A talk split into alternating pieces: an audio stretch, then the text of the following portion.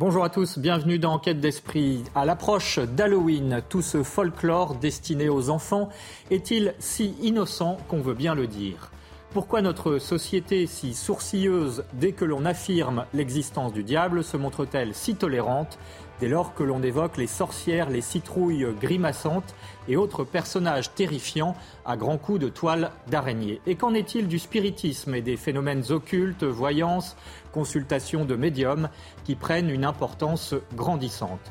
Bien sûr, on peut comprendre la nécessité d'apprivoiser la mort et le décès de nos proches, mais parler aux morts est-il vraiment sans danger?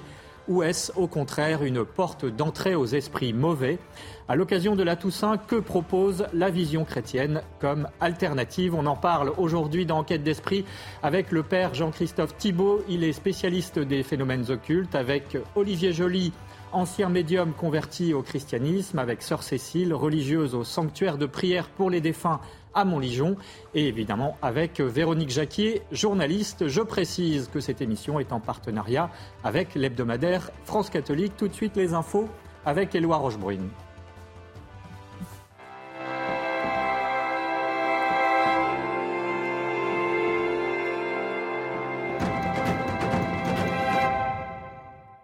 Bonjour Éloi, on commence par parler avec vous des obsèques religieuses de la petite Lola. Bonjour Émeric, bonjour à tous. Effectivement, les obsèques de la petite Lola ont été célébrées cette semaine dans la basilique Saint-Omer, dans la ville de Lillers, dans le Pas-de-Calais. Une messe d'adieu ouverte au public, venue en nombre rendre hommage à la jeune fille, Monseigneur Olivier Leborgne, évêque d'Arras, qui a présidé la messe, a appelé à ne pas rester enfermé dans la souffrance. Le récit de Kinson. Un bouquet de fleurs blanches orne le cercueil de Lola, suivi par la famille et les proches de la jeune fille. À l'extérieur, une centaine d'anonymes sont venus se recueillir aux abords de la basilique Saint-Omer à Lillers, village d'où est originaire la mère de Lola. Monseigneur Leborne a célébré les obsèques et lors de son homélie, l'évêque d'Arras a transmis un message d'espérance. Cette logique de mort que Jésus vient briser, celle qui prétend enfermer Lola dans la violence de ce qu'elle a subi et de sa mort. Ce qui est insupportable pour nous, je le crois, l'est tellement plus encore pour Dieu. En Jésus, je sais que la mort ne pourra pas retenir Lola dans ses filets et qu'elle est accueillie dans les bras du Seigneur de la vie. La famille avait décidé d'ouvrir ses funérailles au public, tout en réaffirmant la volonté d'honorer la mémoire de Lola dans la sérénité, le respect et la dignité, loin de toute agitation politique. Lors de son déplacement à Rome, Emmanuel Macron a rencontré le chapitre de la basilique Saint-Jean de Latran, dont il est membre comme tous les chefs d'État français depuis Henri IV. Et par hasard, lors de la visite, il a rencontré des touristes français, à qui il manquait un guide touristique. Le président s'en est chargé. Regardez cette séquence.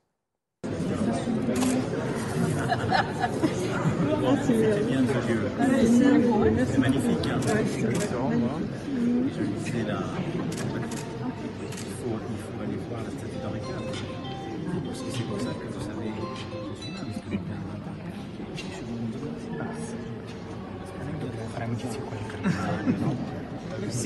Merci à vous.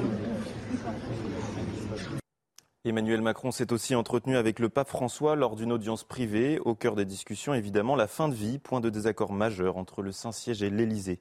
De retour du Vatican, le président de la République a expliqué ne pas être pressé de légiférer, reportant le vote d'une éventuelle réforme à l'horizon 2024.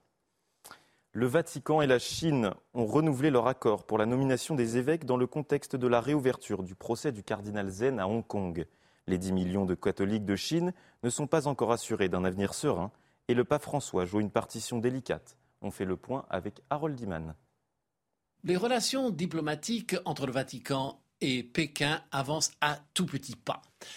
Un accord conclu en 2018, renouvelable tous les deux ans, a été reconduit il y a quelques jours le pape continuera à partager le pouvoir de nommer les évêques en Chine avec l'accord du Parti communiste.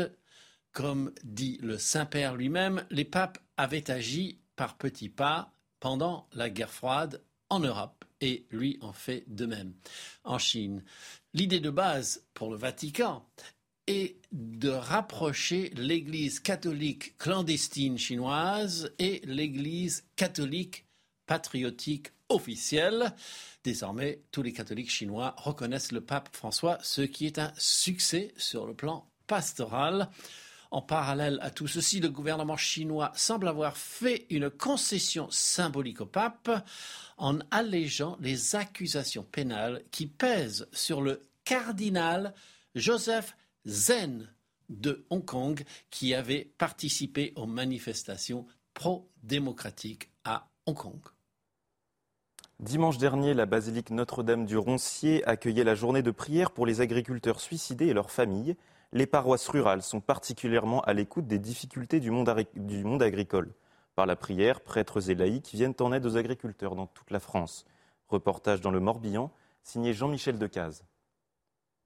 Notre-Dame du Roncier, avec un tel nom, la paroisse est forcément intimement liée au monde agricole. Aujourd'hui, la basilique est en plein centre-ville, à Josselin, dans le Morbihan, mais en l'an 808, un paysan trouve une statue de la Vierge Marie dans des ronces. Ce qui a fait très vite connaître cette découverte, c'est que la fille de ce laboureur était aveugle de naissance et elle a été guérie. L'évêque du Morbihan a demandé la mise en place de veilleurs pour lutter contre l'isolement des agriculteurs. Marc Jouan s'en est chargé, lui-même paysan en retraite, ayant connu le découragement. La conjoncture économique n'était pas bonne et on, on vendait en dessous du prix de revient. Donc quand vous vous levez le matin et puis euh, vous savez que votre travail servira à rien, vous gagnerez rien, et qu'à la fin du mois, euh, vous n'avez même pas de quoi payer la scolarité des enfants, ça pèse énormément. Nous sommes un milieu où l'isolement, euh, même des agriculteurs qui sont mariés, qui ont une famille, l'isolement existe. L'Église est tout à fait dans son rôle euh, d'accompagnement, de, soutien. Et euh, voilà, j'invite mes collègues à, à, franchir les portes de l'Église. Et il y aura toujours quelqu'un pour, pour les accueillir. La journée de prière pour les agriculteurs partis trop tôt a été lancée le 11 octobre 2015 à Sainte-Anne-d'Auray. Jacques Geffredo fils d'exploitant, avait fait ériger 600 croix dans le sanctuaire. 600 croix correspondant au nombre d'agriculteurs qui s'étaient suicidés cette année-là. J'étais choqué de voir mon papa pleurer à chaque fois qu'un collègue se suicidait. Autrefois, les prêtres étaient là pour pouvoir. Euh, c'était pour moi des psychiatres dont la, j'allais dire, la consultation était totalement gratuite et apportait beaucoup. Deux agriculteurs se suicident chaque jour en France. L'équipe de Notre-Dame du Roncier accueille ces entrepreneurs et fait dire une messe pour le monde agricole tous les deuxièmes samedis du mois. C'est la fin de votre journal. Émeric, c'est à vous pour la suite d'Enquête d'Esprit. Merci Éloi Rochebrune. Quels sont les dangers du spiritisme et autres phénomènes occultes? On en parle aujourd'hui dans Enquête d'esprit avec le père Jean-Christophe Thibault. Bonjour mon père. Bonjour.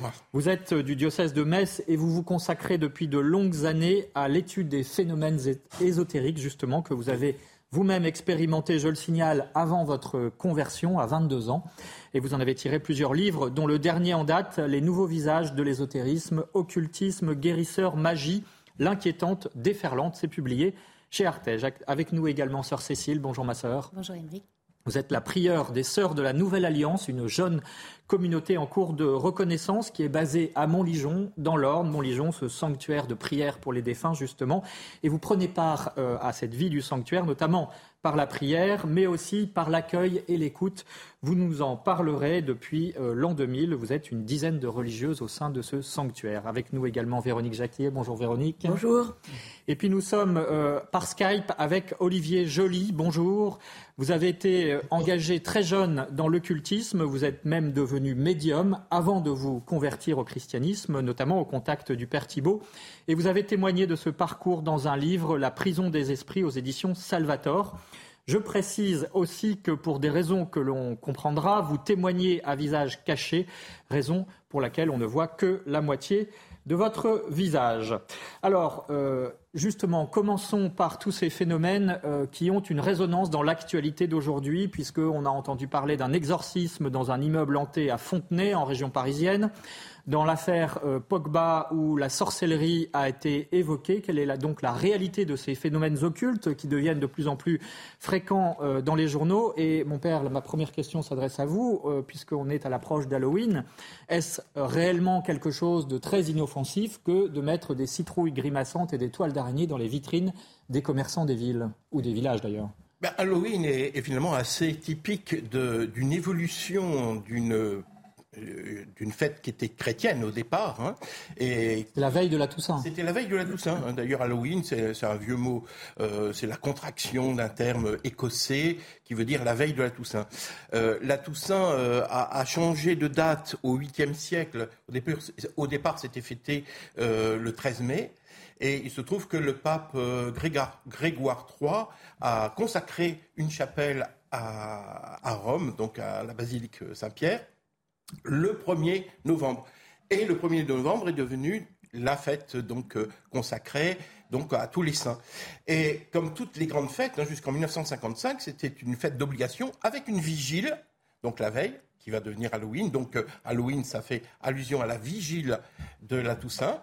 Et ensuite, il y avait l'octave qui. Mais après, la fête, c'est paganisé.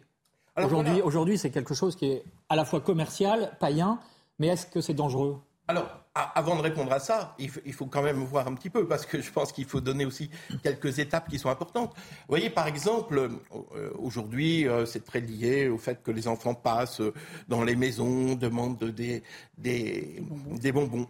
Et ce qu'il dit, c'est des bonbons ou un sort. Mais à l'origine, euh, il se trouve que en particulier en Écosse, mais aussi en Irlande, on faisait la veille de la Toussaint des biscuits qui étaient distribués, euh, qu'on allait apporter aux morts. Alors, déjà un peu ambigu, si vous voulez. Hein, ça rappelait les fêtes païennes où il fallait euh, amadouer les, morts, et donc on, allait leur apporter à manger. Mais là, les enfants étaient allés chercher en disant, ben, donnez-nous un petit peu des, des, bonbons, et on va prier pour un mort sur, sur la tombe.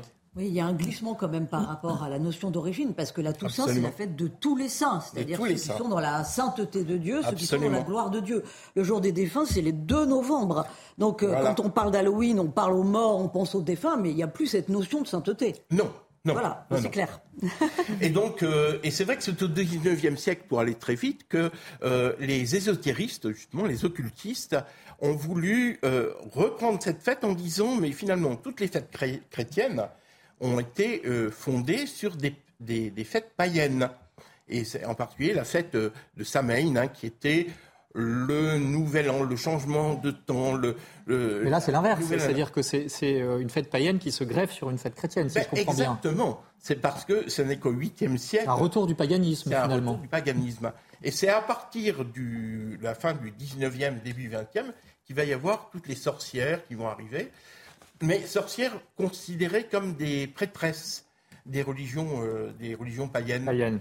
Alors, on va regarder, euh, et puis ça va s'afficher sur votre écran, ces quelques chiffres sur tous ces phénomènes justement liés à l'occultisme, hein, puisque euh, aujourd'hui, selon une enquête de 2020, 41% des Français croient en l'astrologie et 28% à la sorcellerie. Ça atteint même 40% chez les moins de 35 ans. Donc euh, c'est énorme. Ma sœur, euh, s'agissant plus spécifiquement du spiritisme, donc de la communication avec les morts, qu'est-ce que ça révèle, vous qui accueillez justement des personnes endeuillées dans ce sanctuaire de Montligeon euh, Est-ce que c'est une vulnérabilité qui fait qu'on se tourne vers ces phénomènes-là? Alors tout à fait. Je pense qu'une personne qui est en deuil, en fait, ses repères sont bousculés à différents niveaux de sa vie et donc euh, en souffrance, très vulnérable.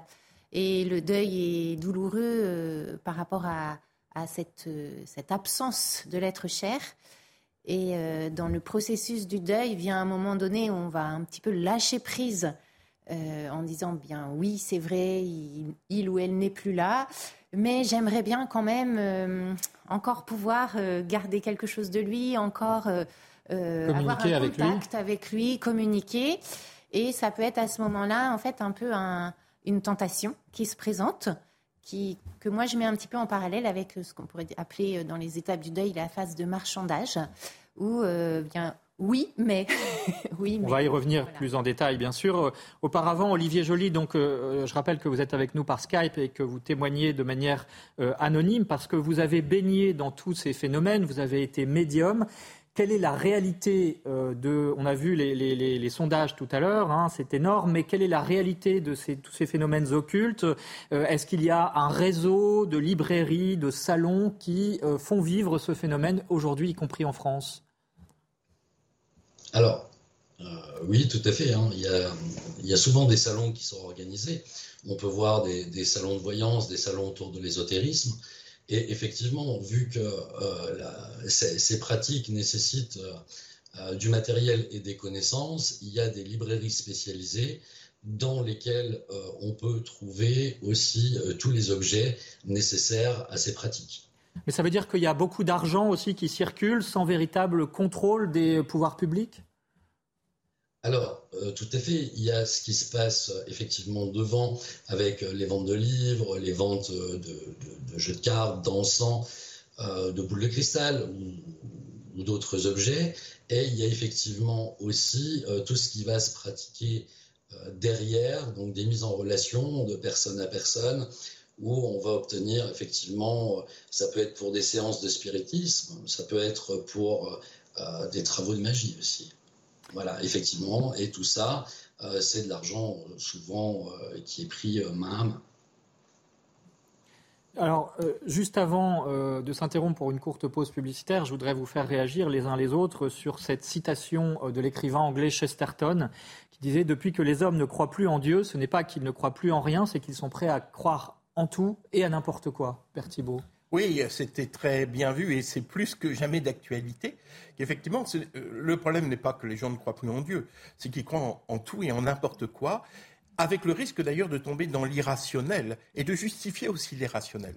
Et donc euh, la, difficulté aujourd'hui, c'est qu'on est face à des croyances souvent qui se mêlent, euh, qui sont très, qui sont reconstruites d'une manière, euh, voilà, chacun fait sa propre religion. Véronique les croyances qui ont le vent en poupe. Alors aujourd'hui, ce qu'on voit beaucoup se développer, c'est tout ce qui touche le domaine de la sorcellerie. Il y a un retour de la sorcellerie qui est très important. Vous n'avez qu'à aller dans les, grands, les grandes enseignes de livres et vous allez voir plein de livres sur comment devenir une sorcière, etc. Et, et ça, c'est un phénomène qui, qui, est relativement récent alors, sorcellerie, mais aussi la sorcière, la figure de la sorcière, qui est vue, alors comme euh, finalement la sorcière d'antan, étant une femme qui euh, a été persécutée par la religion, mais qui avait des connaissances à la fois du monde, euh, du monde de la nature, mais aussi des lois occultes, et qui a été persécutée. Et donc, vous voyez, aujourd'hui, la sorcellerie se mêle aussi bah, un petit peu de féminisme, un petit peu d'écologie un peu d'animalisme aussi. À la sauce 21e siècle, en quelque À la sauce 21e siècle. Sœur Cécile, est-ce que vous, vous constatez justement ce retour de ce qu'on peut appeler une mentalité magique, finalement, alors qu'on pensait être dans un siècle rationaliste, finalement, on a dépassé une étape là? Oui, effectivement, et on, trouve beaucoup de relativisme, en fait. Euh, tout est un peu bon du moment que ça nous plaît. C'est très individualiste, finalement. Voilà, donc quelque part, il y a peut-être une il y a certainement une quête spirituelle derrière, mais en même temps qui a besoin d'être beaucoup purifiée et qui est très euh, centrée sur la personne. Et euh, on rencontre beaucoup, euh, nous, dans, les, accueils qu'on fait ou les rencontres qu'on fait, effectivement, beaucoup de mélanges où on peut être catholique et tout en touchant à différentes choses. Et je crois que, effectivement, par rapport à la citation que vous avez donnée, il me semble qu'on est dans, un contexte où on oublie Dieu. on oublie Dieu et, euh, et quand on n'adore plus Dieu, en fait, on, va, ben, on va chercher euh, d'autres dieux, d'autres faux dieux, et qui peut être aussi soi-même, en fait. Et euh, voilà, donc je pense qu'il y a vraiment ce, contexte par rapport à, ben voilà, tu adoreras Dieu seul qui ouvre la porte à, plein d'autres portes. Père Thibault, juste avant. Oui, ce, ce, développement de la mentalité magique n'est pas propre à aujourd'hui. Et on le retrouve toujours dans des moments de crise de l'Église, de crise religieuse. À ce moment-là, quand la religion connaît un, recul, à ce moment-là, c'est la, magie ou la mentalité magique qui se développe. Donc on voit bien que c'est toujours une question de, de vase communicant, si je puis dire.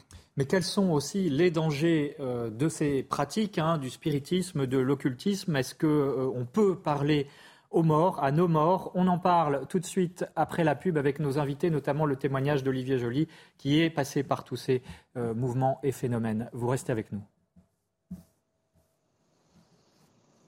Est-ce qu'on peut parler à nos morts en faisant tourner les tables, ce que l'on appelle communément le spiritisme, ou existe-t-il une autre manière chrétienne, celle-là, de garder un lien avec nos défunts. On en parle dans Enquête d'esprit aujourd'hui avec le père Jean-Christophe Thibault. Il est spécialiste des phénomènes occultes, avec également sœur Cécile, religieuse au sanctuaire de prière pour les défunts à Montligeon, avec Olivier Joly, ancien euh, médium converti au christianisme, et bien sûr Véronique Jacquier, euh, journaliste, est avec nous. Je précise aussi qu'on peut retrouver euh, les articles de l'hebdomadaire France catholique sur le sujet sur le site qui s'affiche sur votre écran.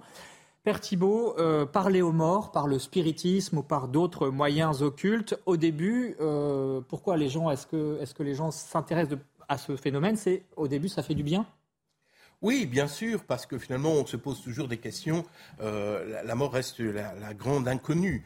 Qu'est-ce qu'il y a après la mort? Et donc, forcément, et on retrouve ça depuis l'origine. Hein, on appelait ça nécromancie.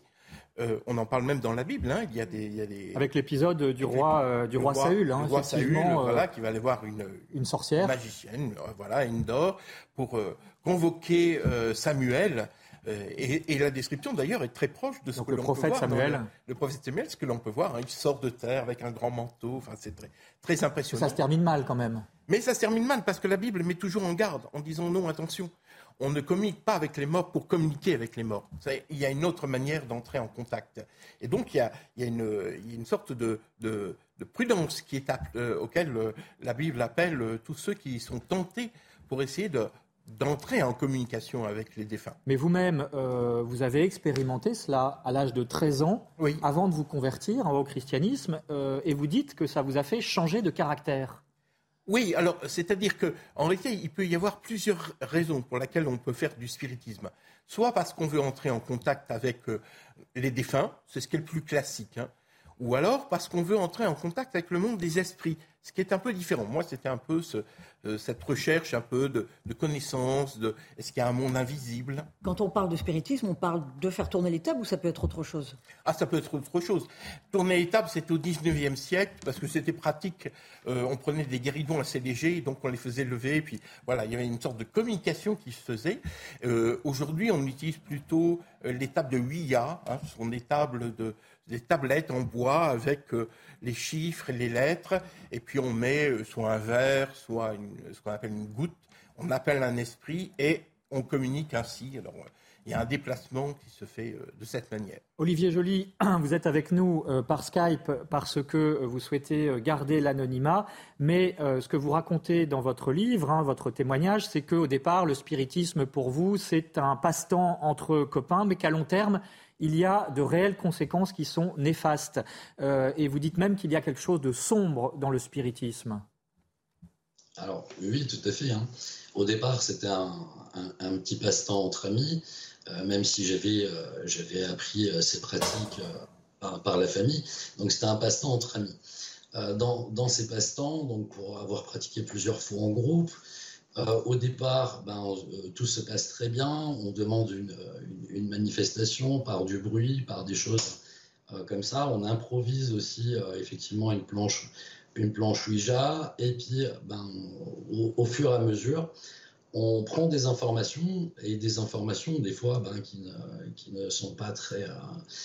Euh, qui ne sont pas très bonnes. Par exemple, je me souviens lors d'une séance, une information qui nous est arrivée sur quelqu'un qui était autour de la table, qui avait un, frère et qui ne le savait absolument pas. Voilà, hein, donc euh, d'une première union officieuse euh, de, de, son père. Euh, ensuite, aussi, il y a un phénomène de, dépendance. De dépendance. Et plus on commence à en dépendre, plus euh, on s'enfonce. Voilà, on continue, on pratique, on pratique. Alors au début, c'est pour, euh, c'est pour des gens, après c'est pour soi. On communique avec des esprits, hein, qu'ils soient des défunts, pas défunts. Voilà, une multitude d'esprits. Et puis on en vient dépendant. Sœur Cécile, de votre point de vue, euh, ce phénomène dont on parle, le spiritisme, le fait de communiquer avec les morts, euh, c'est une tentation, mais c'est aussi un piège et que on finalement on est un peu en eau trouble? Oui, on est complètement en eau trouble parce qu'on ne sait pas en fait euh, qui répond exactement. mais qu'est-ce qu'il y a derrière En fait, derrière, je pense qu'il y a une quête de se rassurer, enfin en tout cas par rapport au deuil, de se rassurer par rapport à l'absence, de, de savoir, de, de réentendre. Voilà. Alors l'Église, elle, euh, met en garde. Voilà, il y a même des, passages hein, dans l'Écriture. Euh, L'Église met en garde contre ces pratiques. Et euh, l'Église, elle ne va pas parler de communication, mais de communion, ce qui est un petit peu différent. Alors bien sûr, une communion avec ceux qui nous ont prêtés, ceux qui nous ont aimés, bien sûr, c'est un, dépouillement, un, renoncement à tout ce qui était sensible, euh, charnel, euh, voilà. Euh, mais l'Église nous invite à entrer dans un autre niveau de relation, qui va être un niveau de relation spirituelle. Quand vous voyez Marie-Madeleine, par exemple, au matin de Pâques, au matin de la résurrection, dès qu'elle reconnaît Jésus, ben, sa, première, sa première réaction va être de, de, se mettre à genoux, de prendre ses pieds. Enfin, on suppose, pas dit qu'elle prend ses pieds, mais en tout cas, Jésus dit ne me touche pas. Donc c'est certainement qu'elle Ça inaugure cette nouvelle forme, effectivement, de relation. il dit ne me touche pas. Euh, donc euh, ne me retiens pas. Et donc il l'a fait entrer dans un, nouveau mode de, de relation spirituelle. Père Thibault, euh, là on a touché un point important. Je reste un instant sur le spiritisme parce que justement, le danger, c'est est-ce euh, que finalement on ne sait pas vraiment à qui on s'adresse On croit s'adresser aux âmes des morts, mais qu'en réalité, peut-être derrière, y a-t-il euh, au contraire des esprits mauvais Je crois que c'est très important de le dire de manière très claire, euh, et je pense qu'Olivier Joly pourra le dire. J'ai pratiqué aussi le spiritisme, et j'ai rencontré depuis 30 ans, là je rencontre des gens qui pratiquent régulièrement, parfois avec le désir de parler avec des morts. Alors ça peut être troublant au départ, parce qu'ils peuvent nous donner des informations sur la personne, donc se faire croire. Mais très très vite, les masques tombent et on n'a pas du tout affaire euh, aux, morts. C'est en réalité, on touche autre chose que les, âmes des morts. Je pense qu'on pourra en parler. S'il peut y avoir des âmes du purgatoire qui se manifestent, à certains moments, ça on pourra en parler. Là, par le spiritisme, ce n'est absolument pas nos défunts que nous touchons. Alors, que touchons-nous? Eh bien, euh, en tout cas, nous, savons qu'il y a un monde visible et un monde invisible. Hein. c'est dans notre foi, mais même au-delà, hein, dans le, euh, euh, les ésotéristes diront exactement la même chose. Qu'il y a le monde, alors on l'appelle pas de la même manière, on va l'appeler le monde astral, etc. Mais ce que l'on touche à travers ça, ce sont des, finalement, il faut appeler un chat un chat, ce sont des démons.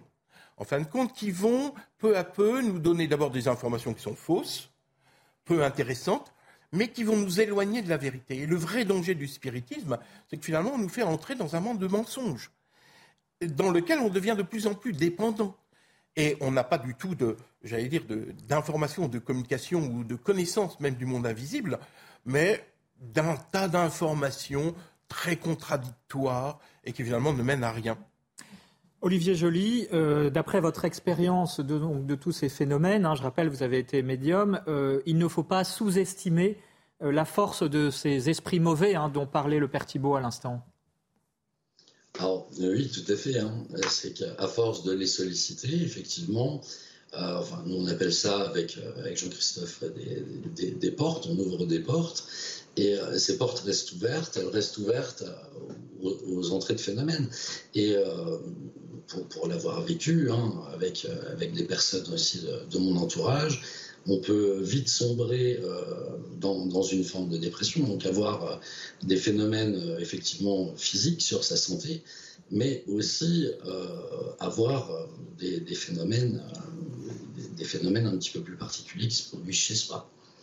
Voilà, donc on s'enfonce, on s'enfonce, c'est un petit peu un cercle vicieux, et il ne faut pas sous-estimer effectivement ces esprits auxquels on fait appel. Ce que vous dites aussi, c'est que euh, à travers cela, euh, tous ces phénomènes, euh, la personne qui les exerce a l'impression, peut avoir l'impression d'exercer une forme de pouvoir aussi. Et ça, c'est très tentant, évidemment. Oui, tout à fait, tout à fait. À partir du moment où on dirige un petit peu, voilà, une, petite cérémonie, voilà, en, appelant des esprits, on, on se sent un petit peu comme investi d'un pouvoir. On se dit, ben voilà, je sais faire des choses que d'autres ne savent pas faire. Et ça ouvre des portes aussi euh, vers, d'autres pratiques. C'est-à-dire que plus on pratique, plus on va chercher à, s'améliorer, plus on va chercher à savoir et plus on va s'orienter également vers d'autres pratiques un, petit peu plus, un petit peu plus néfastes. Sœur Cécile, euh, est-ce que ça veut dire tout cela, donc c'est ce, piège hein, dont on parle euh, du spiritisme, qu'il faut laisser les morts en paix et qu'on ne doit absolument pas demander des signes à nos défunts? Or, c'est un phénomène assez fréquent finalement euh, et assez naturel, je dirais. Alors, l'Église ne, nous invite pas à nous séparer de nos défunts. L'Église nous invite, au, contraire même, je dirais, à vivre en communion avec eux. C'est ce qu'on fait aussi dans cette fête de la Toussaint. Euh, le, monde invisible et le monde visible ne sont pas deux lieux complètement étanches. C'est euh, au contraire c'est cette notion de communion des saints. Qu'est-ce que c'est? Je pense que c'est bon de le rappeler parce qu'on le dit, euh, en particulier tous les, catholiques convaincus dans notre credo chaque dimanche au moins à la messe. Après, si on faisait un petit radio-trottoir auprès même des catholiques en disant mais qu'est-ce que c'est que cette communion des saints? Je suis pas sûre que en fait Beaucoup vont dire, eh bien, c'est peut-être les, euh, les grâces qu'on va demander aux grands saints du ciel, euh, Sainte Thérèse, Saint Rita, Saint, Antoine de Padoue, enfin les saints qu'on aime. Mais c'est beaucoup plus large que ça. En fait, c'est cette grande solidarité d'amour qui unit tout le corps de l'Église. Donc, qu'on soit sur terre, qu'on soit déjà au ciel, euh, dans cette parfaite communion d'amour avec Dieu, ou qu'on soit encore en chemin de purification, ce qu'on appelle le purgatoire. Et donc nos défunts, donc on, est une seule et grande famille. Donc l'Église euh, va dans le sens effectivement de vivre cette communion des saints, mais qui va être vécue, comme je le disais, sous un autre mode. Et, donc on, exerce aussi une solidarité dans tous les sens. C'est-à-dire que euh, nous pouvons euh, effectivement prier pour nos défunts, mais on, pouvait, on peut aussi leur demander des grâces. Voilà des grâces. Et effectivement. Alors, euh, pardonnez-moi, mais qu'est-ce qu'on entend par grâce? On peut demander des grâces Comme on demande une, intercession à un saint. Voilà, si vous son aide. son aide. vous avez un souci de famille, ben, je sais pas, vous allez vous tourner vers Saint Joseph, un souci de travail vers Saint Joseph, voilà. Euh, Mère Yvonne Aimée de Malétroit, euh, donc il n'est pas encore canonisé de ça, mais Sainte Bretonne. Euh, voilà. Enfin, sainte, pas encore. voilà. disait, on prie souvent les grands saints du ciel, mais on, oubliait, on oublie de prier les saints de nos familles. Ils nous connaissent pourtant tellement mieux. Voilà. Donc je crois que cette euh, cette connivence qu'on a eue sur terre avec ceux qu'on aimait, eh bien oui, elle peut se poursuivre d'une certaine manière dans, dans la prière. Et, mais par contre, il ne faut pas la rechercher à tout prix. Et je crois que dans le spiritisme ou dans ces l'ésotérisme, on va rechercher à tout prix quelque chose. Or là, c'est plus quelque chose d'une gratuité, gratuité.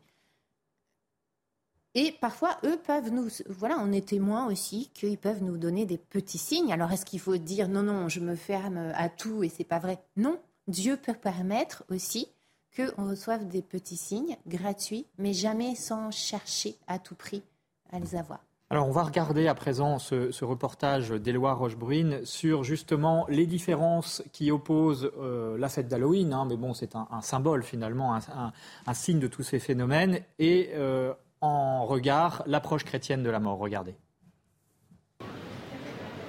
Des citrouilles en forme de tête de mort. À l'approche de la fête d'Halloween, ces traditionnelles décorations effrayantes et ténébreuses pullulent dans les rues. Une tradition païenne où la mort est mise en scène dans toute sa laideur.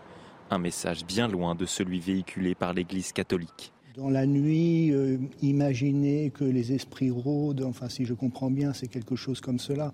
Et donc c'est finalement la relation un peu primaire de l'homme face à la mort, euh, mais qui n'est pas encore évangélisée, à qui il manque la foi. Dans les paroisses comme à Saint-Ambroise à Paris, Face à la mort, le prêtre communique toujours un message d'espérance. Nous savons que eh bien, lorsque nous mourrons, nous ne sommes pas des esprits errants, que nous n'avons pas à avoir peur de cela, et qu'au contraire, eh bien, le Christ, lui, il est le chemin, la vérité, la vie, on l'a lu tout à l'heure, et eh bien que ce chemin vers le ciel et vers la gloire nous, nous est ouvert.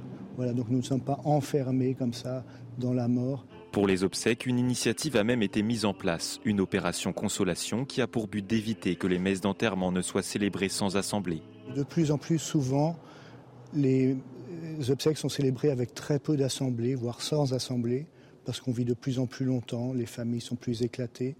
et peut-être moins liés aussi. Et donc très souvent, on a des célébrations avec trois personnes qui, viennent ou, ou, personne. Et donc l'idée, c'est que des paroissiens peuvent être alertés dans ces cas-là pour pouvoir venir eux-mêmes prier euh, pendant la célébration de ces obsèques. La mort n'est ni cachée ni fantasmée, car malgré le deuil et la tristesse, chez les chrétiens, mourir est une étape vers la vie éternelle. Voilà, c'est dire aussi effectivement l'enjeu euh, à, l'approche et, au moment de la mort euh, pour, pour l'Église, l'enjeu en termes d'évangélisation. Véronique Jacquier, une, une oui, remarque, une réflexion? finalement, l'Église propose un chemin de paix pour être en communion avec ses défunts, alors que mon père, vous avez commencé à nous expliquer que ça pouvait changer le caractère que de frayer euh, avec, euh, avec les, forces qui sont cachées derrière tout ce qui est euh, occulte. Vous, ça vous a changé le caractère quand vous aviez 13 ans? Bah, C'est-à-dire que ça change le caractère dans la mesure où ces esprits vont nous flatter d'une certaine manière. Comme c'est la curiosité qui est à la base, ça touche l'orgueil aussi. On a l'impression, c'est ce que disait un peu Olivier Julie, c'est on a l'impression d'avoir des pouvoirs, d'avoir des connaissances que les autres n'ont pas. Et c'est très, et là, ça peut effectivement nous, nous entraîner dans une forme de, voilà, de, de contentement de soi, de, fierté, et qui, qui, est, qui, en réalité est fondée sur des choses qui sont fausses en réalité.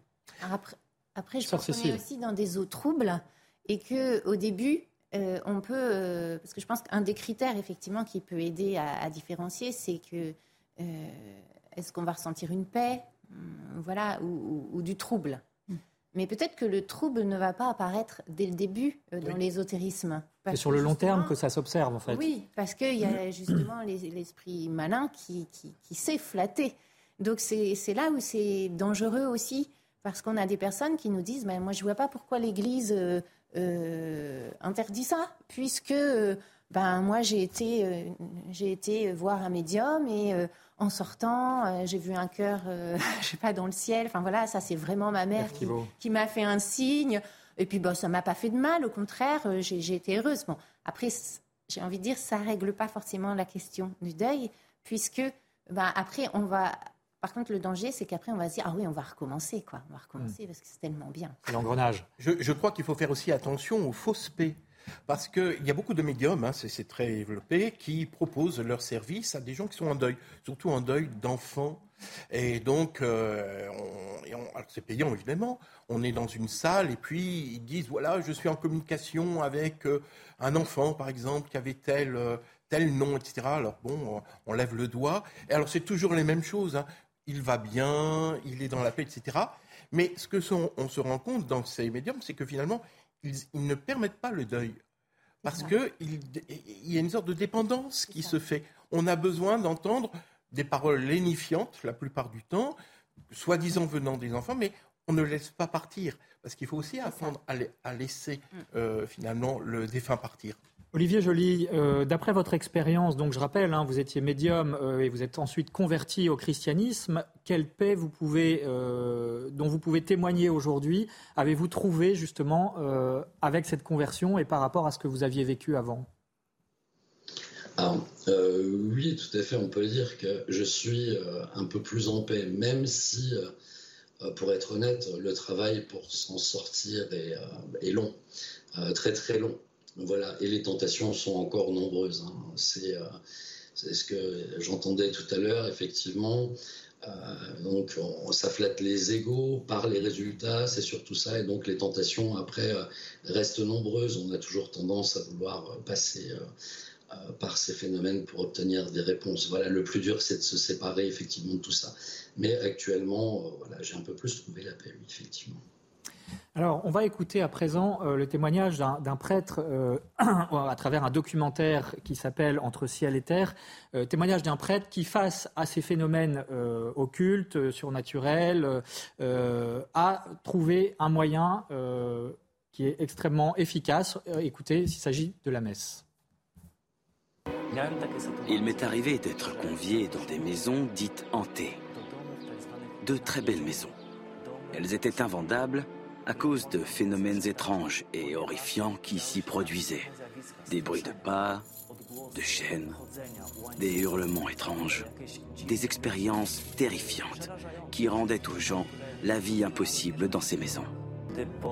Si, après des prières d'exorcisme ou de libération, ces phénomènes étranges continuaient, je célébrais une messe pour les morts qui étaient décédés dans cette maison, peut-être en proie à de lourds péchés et ayant grand besoin de prière. Et à chaque fois que les exorcismes ont échoué, l'Eucharistie a fonctionné. Célébrée dans cette maison pour les âmes des morts qui avaient vécu là. Voilà une réaction euh, les uns les autres. Sœur Cécile, finalement, euh, la messe est un moyen aussi de retrouver cette communion avec nos défunts? La messe, c'est le, euh, trésor des trésors de la communion des saints. Parce que c'est le cœur du Christ qui s'ouvre, son cœur eucharistique, son cœur d'amour. Vous savez, la communion des saints, c'est vraiment lié à l'amour. J'apporte une précision par rapport à un petit complément.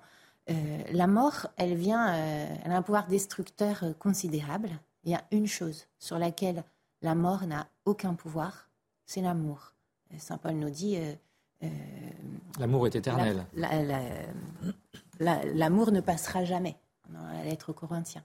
L'amour ne peut mourir. Donc la mort ne vient pas briser ce lien d'amour. Ce qui, ce qui est déjà un sujet d'espérance, de se dire bien qu'en fait, voilà, l'amour va passer différemment entre nous.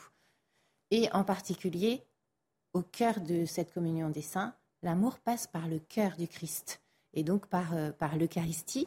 Il n'y a pas plus grand don d'amour et il n'y aura jamais plus grand don d'amour euh, que, euh, que le don d'amour du Christ sur la croix que nous célébrons et que nous réactualisons en chaque Eucharistie. Père Thibault, et ce sera le mot de la fin. Oui, ben, c'est-à-dire que pour tous les phénomènes dans les maisons, en réalité, il faut faire un discernement le discernement est toujours très important. Il ne faut pas imaginer qu'on nous appelle tout de suite, on vient avec notre eau bénite et euh, on va essayer de voir euh, d'où ça peut venir, parce qu'il y a toujours une cause. Alors ça peut être les personnes, et là, euh, des gens qui ont vécu, alors bon, pour, il y a des... Il y a des nœuds qu'il faut, dénouer, j'allais dire, et l'Eucharistie est très précieuse. Après, il ne faut pas sous-estimer aussi qu'il peut y avoir des présences mauvaises, c'est lié aussi, hein, de, voilà, il y a des squatteurs, si je puis dire.